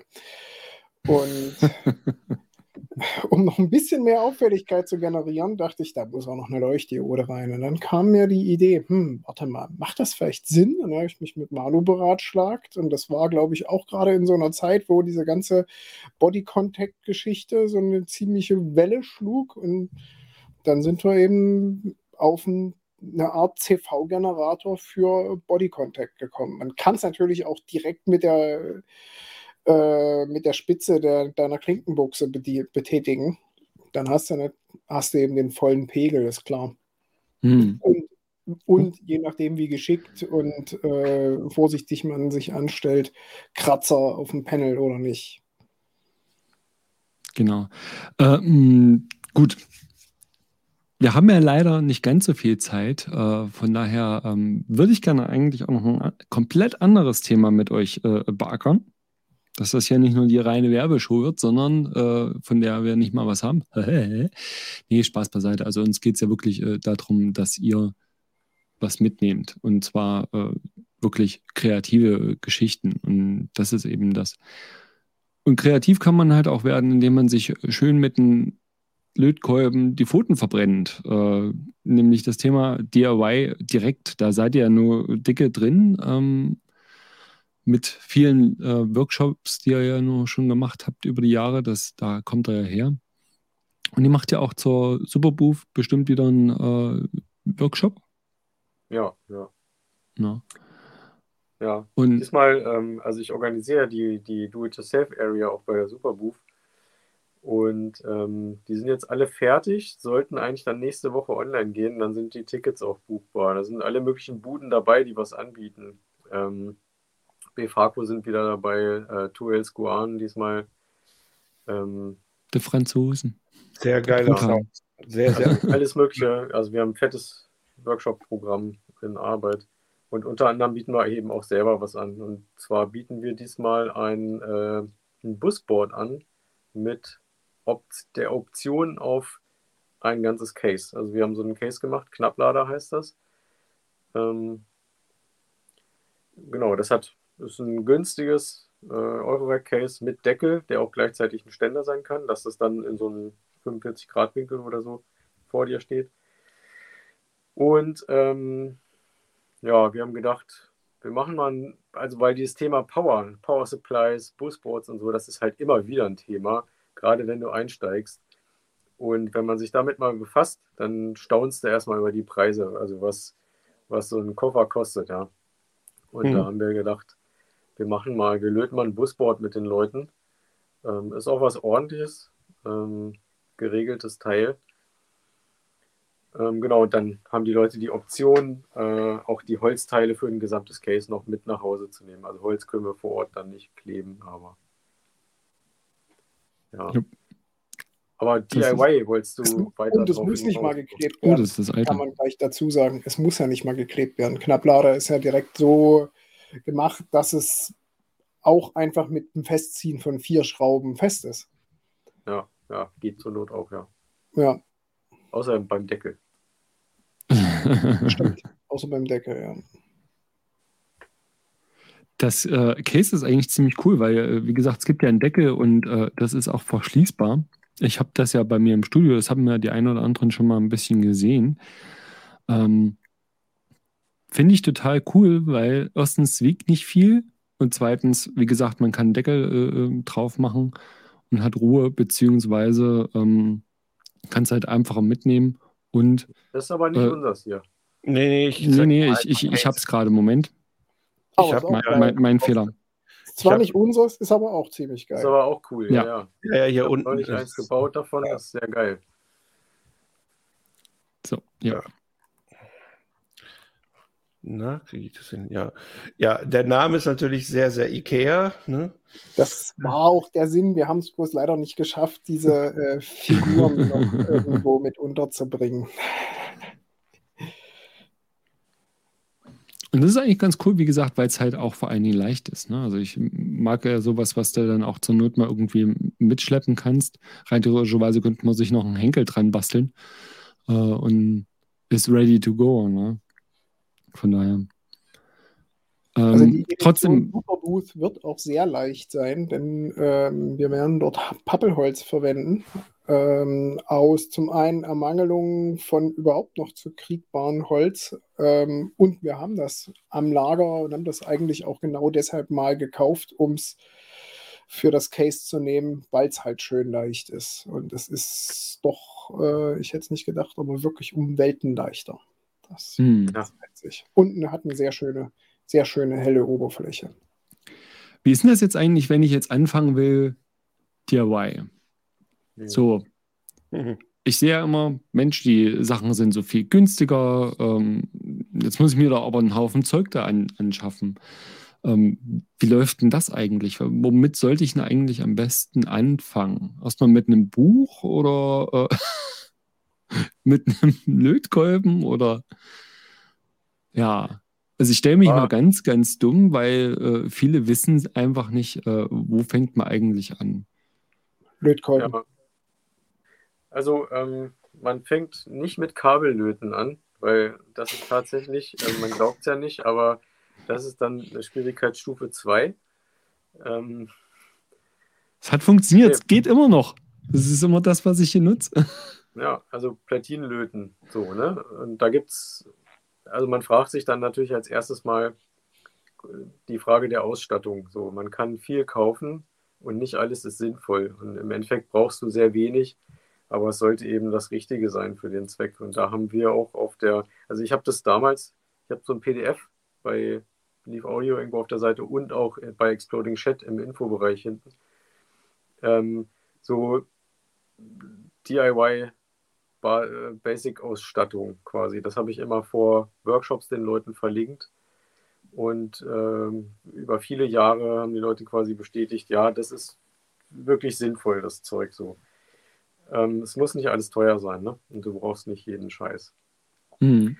Und dann ist es eigentlich nur eine Frage von, wird dir das richtig erklärt oder wird es dir nicht richtig erklärt? Also, dass du einmal verstehst, worum geht es eigentlich? Weil am Ende geht es darum, dass du zwei Bauteile hast oder du hast die Platine, das Lötpad auf der Platine und du hast das Bein von einem Bauteil oder so. Und diese beiden äh, Gegenstände willst du halt über einen Lötkolben sozusagen miteinander verbinden, was eben mit Zinn funktioniert. Und dieses Zinn äh, fließt nur dann, wenn die Hitze stimmt und wenn auch der Druck richtig stimmt. So. Wenn du zu zaghaft bist und äh, das habe ich ganz vielen Workshops gesehen, die Leute tippen so eine Lötstelle immer wieder an und gehen dann wieder weg und so. Ne? Und du musst dich schon entscheiden, so, ja, ich möchte das jetzt löten, so. Und dann da drauf. und ähm, auch ein bisschen mit Druck, weil am Ende geht es um Hitzeübertragung. So, und das wird jeder bestätigen können, der das mal gemacht Funktioniert hat. Funktioniert halt nur über Kontakt, ne? Die Hitze muss übertragen werden. Ähm, das Lötzinn hat eingebautes äh, Flussmittel und wenn das wegkokelt und verdampft, äh, dann fließt das, das Lot auch nicht mehr gut. Ja, genau. Da stand auch gerade was, dass es Einsteiger-Lötkits mhm. gibt. Wobei man da auch sagen muss, ähm, es gibt oft irgendwelche Sets und nicht alle sind für jeden Zweck eben gut oder ähm, nein, nein, nein, kein Lötfett, bitte, kein ich Lötfett. Da muss ich jetzt intervenieren. Ich äh, bin auch gegen Fett, aber aus anderen Gründen. Nee, äh. Lötfett ist äh, der Tod deiner Schaltung. Lötfett enthält Säure, die auch einfach nicht aufhört zu ätzen und die Drähte durchätzt, wenn man da irgendwie was mit gelötet hat. Es ist äh, ein Lehrgeld, was ich selber zahlen musste und auch immer nicht glauben wollte. Aber es ist wirklich so, es verrottet irgendwann die Schaltung. Dafür ist Elektronik ist zu fein. Lötfett kannst du gerne für die Heizung verwenden und für die Dachrinne und im schlimmsten Fall vielleicht noch für den Kabelbau im Auto. Aber das darf auch keiner von der Kfz-Technik hören. Da sind die Vorgaben noch viel, viel, viel schlimmer bei allen Sachen. Lötfett ist wie Kontaktspray in der Elektronik, Finger davon weg. Ja. Da macht man eher Sachen kaputt äh, als ganz. Ja. also was die gut geht, ist sinnvoll sagen. Zu, ja. Zur Not direkt Kolophonium nehmen aus dem Violinenladen. Kann man machen. Gleich den Klumpen nehmen und mit dem Lötkolben reinrammeln und dann den Draht reinhalten in die ganze Suppe. Das geht. Das ist äh, hinterlässt zwar dann auch eine Haufen Schweinerei. Überall. Aber die Lötverbindungen sind gut und gehen nicht kaputt. Ansonsten kann man natürlich auch ein bisschen Alkohol opfern und den, das, das. Mache keinen Scheiß, Junge. ja, ich sag mal vergelten Alkohol, also Spiritus oder Isopropanol und dann den, äh, das Kolophonium da drin auflösen. Ach, das, das, geht auch, wenn man das Auge zudrückt. Schlussmittel. Mhm. Ja, also die richtige Löttemperatur, die richtigen Materialien und so, das ist irgendwie wichtig. Früher haben wir in den Workshops ja auch immer noch schön Verbleit gelöt, weil das eben sehr äh, gutmütig ist, zu, damit zu löten. Und dann so die Anfänge der bleifreien äh, Lötzinne waren eher schrecklich. Besonders schrecklich ist, wenn du Verbleit und bleifrei mischt zum Teil, dann kriegst du dann so Legierungen irgendwie, die kriegst du ein oder zweimal vielleicht noch mal ein bisschen warm und irgendwann hast du so einen Klumpen, ja. da passiert gar nichts mehr. Also die kriegst du nicht mehr warm nicht mehr auseinander, da geht nichts mehr. Also da muss man auch gucken, ähm, wenn man jetzt zum Beispiel alte Geräte repariert oder so, dann ist es, ja, glaube ich, auch noch erlaubt und äh, auch eher angesagt, dann verbleites Zinn zu nehmen. Ähm, aber mittlerweile gibt es wirklich sehr, sehr gute äh, bleifreie Zinne und wir haben uns hart durchgetestet. Also wir sind auf Messen äh, zu Herstellern gegangen und auch zu Stanol. Äh, also Stanol ist wirklich einfach ein guter Hersteller auch mit guten Produkten. Ähm, und wir haben eins rausgefiltert, das erschien uns wirklich für die meisten Anwendungen echt am besten. Das funktioniert richtig gut und das empfehlen wir auch. Es ist, man muss gleich noch, will ich da mal reinhaken, ähm, bei den, also bleifrei ist prinzipiell eine absolut korrekte Geschichte. Also es wird halt äh, ja schon seit langem notwendig durch, durch einfach übelst viel Elektronik und Blei ist als Schwermetall unverzeihlich in Natur und Körper.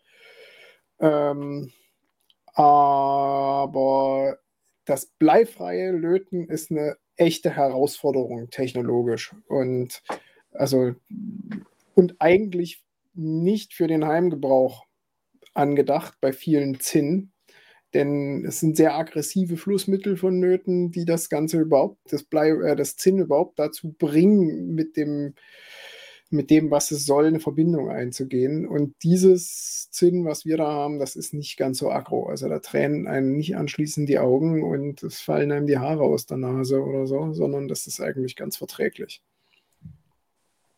Nicht Aber dran lecken. Ja, 13 kannst du daran lecken, ohne die Gefahr einzugehen, äh, total zu verblöden, dann ein paar Jahre später. Das stimmt. ja, ich habe ähm, hab einen, einen sehr interessanten Bericht, ich glaube, bei Veritasium gesehen über Blei. Und dass in den letzten 100 Jahren die, der IQ der Menschheit aufgrund der Bleivergiftung ähm, wegen Additiv im Benzin um 50 Prozent gesunken ist. Ach, Knet. It's crazy, ja. Ah, das erklärt so einiges. Gut, mhm. dann doch kein Trabi mehr fahren. Ah. Ja. Was würdet ihr noch sagen, äh, gerade so für Anfänger? Wir können das ja gerne auch äh, ein anderes Mal noch weiter ausführen. Und äh, wir haben ja auch irgendwann mal äh, zusammen so Online-Workshops gemacht. Ähm, das war auch total cool. Aber was mhm. würdet ihr denn sagen, ähm, worauf sollen Anfänger vor allen Dingen auch achten, wenn sie irgendwie äh, Kits kaufen? Ne? Also ist ja jetzt auch nicht jedes äh, äh Eurorec-Modul oder ähm, jede Kiste, die du dir selber bauen kannst, gleich für den Anfänger geeignet. Das ist ja auch nochmal so ein, so, so ein äh, Thema. Also ähm, es gibt ja mittlerweile auch im Eurorack immer mehr SMD, also Surface Mount ähm, Bauteile, sogenanntes Hühnerfutter. So ganz kleines Zeug, unmenschliches Scheißzeug, was mit Maschinen gelötet wird. Ich hasse das Zeug. Kommt man gar nicht drauf. Aber der, der Vorteil ist, ähm, es gibt auch immer mehr Hersteller, die SMD Pre-Soldered äh, Versionen anbieten. Ähm, oder die einfach geile Module machen wollen auf schmalem Raum. Die Leute wollen ja auch immer schmales Zeug haben und nicht solche Riesenklopper im Rack haben, weil die wollen dann viel äh, reinhauen und lange süchtig Und die sein, Leute wollen günstiges Zeug haben. Ähm, und mit, mit SMD, ja, da gibt es viele Hersteller mittlerweile, die SMD vorgelötete Bausitze anbieten, wo du nur noch die groben Komponenten wie Potentiometer, Buchsen und so weiter verlöten musst. Ähm, und das ist eigentlich dann eine ganz dankbare Geschichte. Also entweder gibt es simple THT, also äh, Through-Hole-Bausätze mit durchkontaktierten, also Durchsteckkomponenten. Wobei, da brauchst du eben auch wieder viele, um natürlich eine bestimmte Funktionalität hinzubekommen. Und die Leute sind ja hungrig nach Funktionalität. Die wollen ja wenig HP mit ganz viel Funktionalität. Das heißt, irgendwie muss es irgendwie gehen. Und so diese SMD Presoldered Sache wäre eigentlich eine coole Sache, wie man so alles unter einen Hut kriegt. Und dann, ja, SMD geht viel schneller zu löten. Stimmt. Also wenn man es gewohnt ist ähm, und die Bauteile nicht zu klein sind, also es gibt ja verschiedene Größen. Ich kenne die nicht so, diese Bezeichnung, aber ähm, dann geht das eigentlich auch sehr gut. Also du musst es halt nicht durchstecken umdrehen, dann fliegt es wieder raus und so weiter oder verrutscht irgendwie. Ne? Sondern du musst es nur hinlegen und von einer Seite löten. Und wenn du das raus hast, wie das funktioniert, das geht eigentlich schon auch gut. Also man muss keine Angst haben vor SMD. Und gerade Music Thing zum Beispiel ähm, hat da, glaube ich, auch so ein paar ähm, einfache SMD-Bausätze. Es gibt ein paar, wo mittlerweile, wo man SMD löten muss. Also ich würde nicht sagen, dass es ein Ausschlusskriterium ist. Und, Und so wie erkenne ich das als absoluter Noob? Äh, ähm, was ist jetzt SMD? Sehe seh ich das? Oder ähm, weil im Normalfall sehe ich ja im Shop einfach nur das Modul oder wo muss ich danach gucken, dass ich wirklich äh, eine Ahnung habe, was ich da eigentlich äh, äh dann hinterher zu tun habe? Ähm, Gibt es da das Manual oder ähm, bin ich da auch? Also eigentlich gibt es das im Shop. Also wir satteln, sind gerade aktiv dabei, auf einen neuen Shop umzusatteln. Und dort wird dann auch das ähm, ganz detailliert als ein Suchkriterium oder Filterkriterium mit angegeben sein, was das Kit für ein Typ ist. Also ob das ein reines THT-Kit ist, ob das ein SMD äh, Pre-Soldered Kit ist, wo man eben nur noch die großen Bauteile selber einlötet oder ob auch SMD selber zu löten ist und ob das jetzt ähm, so Lego SMD ist, also Riesenbauteile oder schon anspruchsvolle kleine Bauteile. Und also das, das sollte man sich wirklich vorher angucken. Und ich kann nur sagen, keine Angst vor SMD. Es ist tatsächlich so, dass es einfacher zu bauen ist, weil es eben nicht so nervig ist, äh, die ganzen Bauteile knicken und einsetzen. Und wenn man weiß, wie es geht und einen halbwegs vernünftigen Lötkolben hat und nicht ähm, irgendwie eine, eine, eine, Lötgurke, mit der man dann eben nicht den Kontakt herstellen kann. Es müssen ja beide Sachen, die miteinander zu verlöten sind, den Kontakt haben. Und dann fehlt an der Stelle immer so ein bisschen die dritte Hand. Oder man nimmt das hoffentlich nicht bleihaltige Zinn tatsächlich in den Mund und führt es dann zur Lötstelle hin.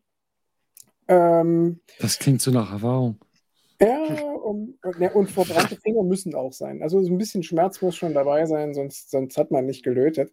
Ähm, letztlich müssen die drei Komponenten, Bauteil, Platine und Zinn, irgendwie zum gleichen Ort kommen. Aber es gibt einen ganz kleinen Trick. Man macht eines der Lötpads schon mal mit Zinn voll und kommt dann mit Lötkolben und Bauteil hin zack, und dann klebt es fest. Und dann kann man mit der anderen Seite weitermachen. Und das geht super schnell. Also da ist das eigentlich kein, kein Hexenwerk mehr.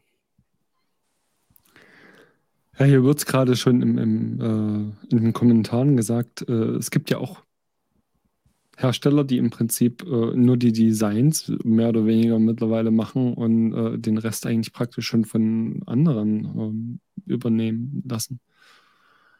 Ne? Ja, es, ähm, es gibt dann doch mittlerweile einige DIYer, die sich professionalisiert haben, sozusagen, die immer mehr Module gebaut haben, äh, sich aber gar nicht so sehr um Herstellung kümmern, sondern eigentlich mehr Design machen. Und das hat die Szene auch sehr belebt. Also da gibt es so ein paar Namen, ähm, die echt viel gemacht haben in den letzten paar Jahren. Ähm, das hat so zwei Seiten, muss ich sagen. Ähm, es ist sehr gut, dass es sowas gibt. Ähm, auf der anderen Seite, es ist sehr hilfreich zum Verständnis von manchen Sachen, mal ein Produkt durchentwickelt, über eine Zeit gepflegt zu haben, Kundensupport gemacht zu haben und auch eine Produktion abgewickelt zu haben, um zu begreifen, was das eigentlich bedeutet. Wie ist das eigentlich mit Lagerhaltung? Wie viel muss ich äh, in Vorleistung gehen, wenn ich irgendwas herstellen will? ähm, was passiert im Fall X, was passiert im Fall Y. Und ähm, wenn ich jetzt nur mich darauf konzentriere, ich baue ein Modul, ich gehe davon aus, es funktioniert, lizenziere das, andere produzieren dieses Zeug. Es gibt erstmal Leute, die wollen das auch haben. Dann kann das aber auch sein, dass irgendwelche Bugs auftauchen, ähm, die erst nach so und so viel Stück irgendwie auftauchen. Oder ähm, ja, lauter so ein Zeug halt irgendwie, ne? Hm. So. Also Gegebenenfalls cool. äh, könnte man sich da tatsächlich äh, mal den, es gibt ja von euch so eine Art Home Story oder wir, ich komme einfach mal mit der Kamera vorbei und mache bei euch nochmal eine Home Story, äh, wo man das einfach auch mal sehen kann, was da eigentlich dazugehört, wenn du nämlich äh, da stehst und hast dann diese Platine und musst im Prinzip die restlichen äh, Sachen als Shop zum Beispiel äh, noch zusammensuchen, ne, wenn die Leute das bestellen. Das ist ja auch ähm, was anderes, als wenn ihr jetzt zum Beispiel bei Thomann Music Store oder äh, Hieber Lindberg oder sonst irgendwo oder bei, bei Schneiders dein, dein fertiges Produkt kaufst, sondern ähm, viele Sachen sind ja dann wirklich äh, noch mit richtig äh, Kleinarbeit mit Zusammensuchen und Verpacken und sowas äh, verbunden. Das kommt ja noch obendrauf. Es ist ja nicht nur Karton hier äh, ab in die nächste Kiste und ab in die Post. Ne? Ja, es gibt da alle Varianten ne? von, von Deals oder, oder ähm, Absprachen, äh, wie man das auch immer nennen will. Also es gibt, ähm, gibt Hersteller, die arbeiten, oder Designer kann man eigentlich eher sagen, weil die stellen da nichts her. Mhm. Ähm, die designen halt hauptsächlich mit SMD oder so. Ähm, wir machen nun aber, wir haben keine Lust, uns hinzustellen und SMD-Kits einzutüten für Leute, die dann so gelabelt sind, ähm, weißt du, da musst du einen, einen SMD-Widerstand irgendwie zur Not irgendwie labeln, damit der Kunde das wieder erkennen kann, was das eigentlich ist. Ähm, so, das heißt, die Leute müssen sich die Teile selber sourcen irgendwo, ne? bei, bei Mauser oder DigiKey oder Reichelt, was hm. weiß ich, keine Ahnung, wo sie ihre Elektronikbauteile ha herkommen. Hagen hält gerade irgendwas hoch, was auch immer das ist. Sehe ich von hier aus nicht. Das ist der untauglichste Lötkolben. Ja, das ist so ein richtiger Schweißer. den, den, hast du, der ist aber eigentlich eher für Dachrinnen gedacht, würde ich jetzt mal das sagen. EBM-Lötkolben quasi. Ja, voll. Grob schlechtig.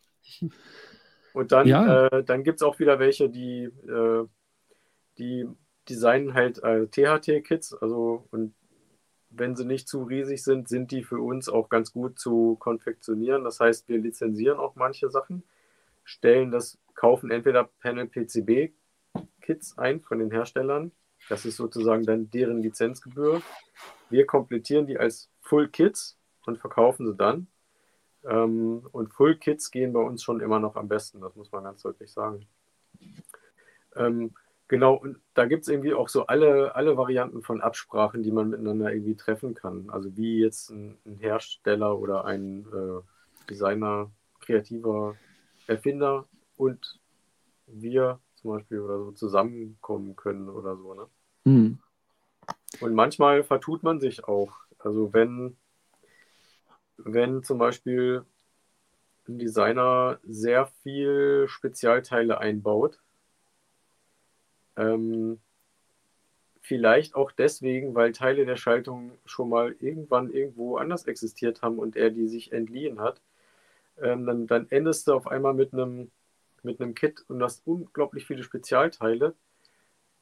Und wenn du das dann komplettieren musst, konfektionieren musst als Full Kit oder so, dann stehst du auf einmal da und kaufst einen Haufen Zeug ein in Stückzahlen von 10 oder so.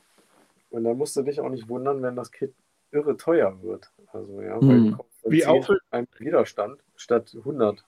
Wie aufwendig wäre denn zum Beispiel sowas hier? Den, den Lyra 8 kennen ja viele von Soma. Ich habe den einfach mal jetzt genommen, um mal zu sehen, wie sowas aussehen kann. Das ist hier ja jetzt noch, ähm, sieht erstmal human aus. Und dann kann man hier, ähm, was ist das für so ein Aufwand, wenn man so ein, das ist ja schon ein bisschen. Äh, das sind ja aber auch das Klobigste rausgesucht, was es gibt. Ja, ja also Nein, das haben wir uns nicht angetan und das Ding mhm. komplettiert als Kit oder so, ja. Ja, deswegen frage ich auch jetzt mal, wie, wie krass ist sowas jetzt im Vergleich zu, ähm, sagen wir mal, ein normales Modul, ihr Robo vielleicht, äh, äh, der, äh, sag ich mal, optisch jetzt eher so relativ einfach ist. Äh, sowas hier. Wie, wie ist das so, wenn man jetzt so ein Gerät mal löten will? Hier zum Beispiel, das ist ja dann vielleicht äh, auch ja eher ein bisschen mehr Digitalkram und sowas drin. Ja. Wie, wie unterschiedlich ist denn sowas zu bauen oder jetzt mal hier ein bisschen traditioneller? Hier, diese Dinge, äh, hier vielleicht so. Ja, wir ja. haben eigentlich nur noch Frontansichten mittlerweile drin. Mhm. Mhm. Ja, ich sehe schon, dass, äh, da sieht man jetzt nicht die, die, äh, die Bauteile und so. Ähm, nur die, die sind ja analog und ein bisschen wahrscheinlich leichter äh, zu löten als zum Beispiel eben jetzt so ein Ding, äh, wo ähm, so ein Controller drauf sitzt und, und sowas. Ja. Also du siehst es hier schon unten, äh, kannst du das vergrößern? Da siehst du unten eigentlich immer, also ich meine jetzt den Text da, über dem Preis, den Bereich. Da steht immer das DIY-Level. Ah, okay. Hier und steht das ist eigentlich auch immer real eingeschätzt. Also wir gucken uns das ja wirklich an ähm, Und da steht auch nochmal, was es für ein Kit ist, also ob du da SMD löten musst oder nicht, ne? oder ob das Genau. nur THT ist. Genau, hier. Ein guter Tipp ist auch natürlich, äh, ihr guckt vorher, wie das Ding zusammengebaut wird, bevor ihr es kauft. Äh, da ist ja bei euch vor allen Dingen im Shop normalerweise auch die BOM und äh, die Anleitung verlinkt, meines Wissens nach. Die Mhm. BOM, wer das nicht weiß, ist, ist sozusagen die Teileliste. Bitte korrigiert mich, wenn ich Scheiß erzähle. Ja, ja. hier. Ähm, und ähm, das solltet ihr euch, genauso wie wenn ihr einen großen, teuren Synthesizer kauft, vorher mal zu Gemüte führen, ob das überhaupt was für euch ist, äh, ob, ob ihr äh, ähm, da vielleicht überhaupt gar nichts Genau. damit anfangen könnt oder äh, doch. Ne? Ist Das das, ist noch mal so- Konzept von Elektron wirklich für jeden geeignet? Fragezeichen. Kann sein. Müssen wir jetzt da nicht krieg, diskutieren, ne? Nee, nee, der, vergiss es, das kriegen wir in den Kommentaren wieder. es, ist, es ist ein Dauerbrenner. Aber zu Recht, die einen kommen damit klar und die anderen nicht. Ja. Aber äh, da sind wir ja auch schon wieder bei dem Punkt, wenn ihr noch weitere Fragen habt, bitte schreibt die nach der Sendung in die Kommentare ähm, und natürlich der Hagen und der Manu sind noch ein paar Minuten im Stammtisch ähm, und werden da auch noch die eine oder andere Frage äh, beantworten. Und vielleicht haben wir Glück, dass sie nochmal äh, wiederkommen. Da würde ich mich sehr drüber freuen. Ähm, vor allen Dingen, wenn wir es irgendwann mal schaffen, vielleicht nochmal so ein äh, Workshop vielleicht hier auf dem Sequencer Talk zu halten. Das ist ja, wäre ja auch eigentlich mal ganz geil, wenn wir Ja. äh, einen Online-Workshop hier mit der ganzen Community sozusagen äh, abhalten können. Und wenn ihr da drauf Bock habt, bitte schreibt das nach dem Video in die Kommentare. Ähm, wer sich fragt, wie das aussieht, geht mal bitte auf den YouTube-Kanal von Exploding Chat. Da gibt es nämlich schon die ersten drei Folgen sozusagen. Ähm, waren das drei? Drei, vier äh, ähm, Stück haben Ja, wir, glaube ich, gemacht, gemacht, damals. Ne? Und äh, das war eigentlich total äh, lustig, definitiv. Ähm, ist zwar mit viel Arbeit verbunden, ähm, aber auf alle Fälle sehr, sehr interessant. Ja, Äh, also wir wollen auch gern Spaß. wieder, wieder mal lokal was machen, irgendwann vielleicht Ende des Jahres oder so in Leipzig, dass wir mal eine schöne Lötaktion Ja, das wäre cool. Hm. Aber online sollten wir auf jeden Fall auch machen. Also vor dem Sommer äh, wird das nichts mehr, denke ich. nee. Wir sind gerade mit Arbeit begraben, auch wegen dem neuen Job und den ganzen Gedöns, was da dran hängt. Sehr viel. Aber ähm, wollen wir gerne wieder machen. Also sobald wir ein bisschen mehr Luft sehen, äh, fokussieren wir uns wieder mehr auf sowas. Mehr Luft, bisschen, der ist gut. bisschen abgetaucht alles so, aber Ja. kommt wieder.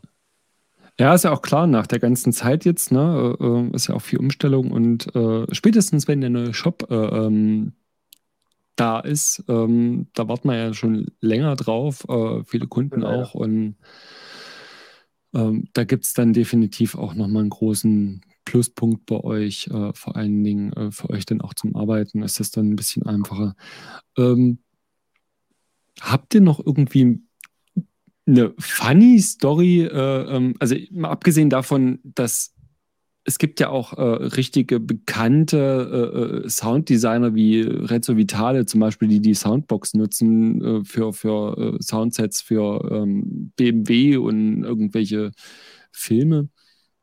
Aber äh, gibt es da noch irgendwie was, wo ihr gedacht habt, was zur Hölle, mal abgesehen vom, vom Kollegen, der mit irgendwelchen Tieren rumhantiert?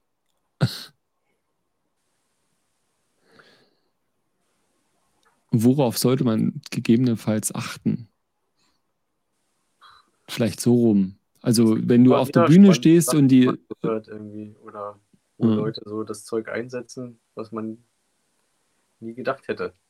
Also, ich war ja total erstaunt, äh, ähm, als ich bei euch am Stand gearbeitet habe, dass viele auch im Bereich Education und äh, ähm, ähm, Klangkunst dabei waren. Ne? Also auch so Leute, die dann irgendwie Sachen im, im Museum ausstellen oder halt, wie gesagt, in der Elbphilharmonie irgendwie Kiddies äh, ähm, da irgendwas beibringen damit.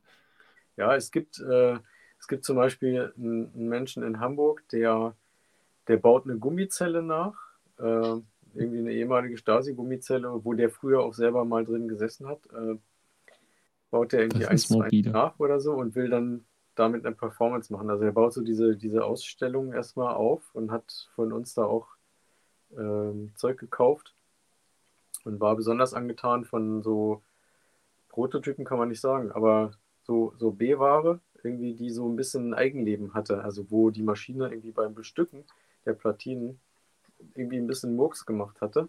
Und das, die Funktionalität war nicht ganz so, äh, wie es sein sollte, aber sehr interessant. Und der fand es genau cool, dass so Dinge wirklich ein Eigenleben haben und hat dann damit einfach gearbeitet. Er will so diesen Zufall irgendwie auch mit drin haben. Und hat dann angefangen mit der Soundbox irgendwelche Sachen abzunehmen. Und da ging es dann auch um, ähm, Körpersensoren und so.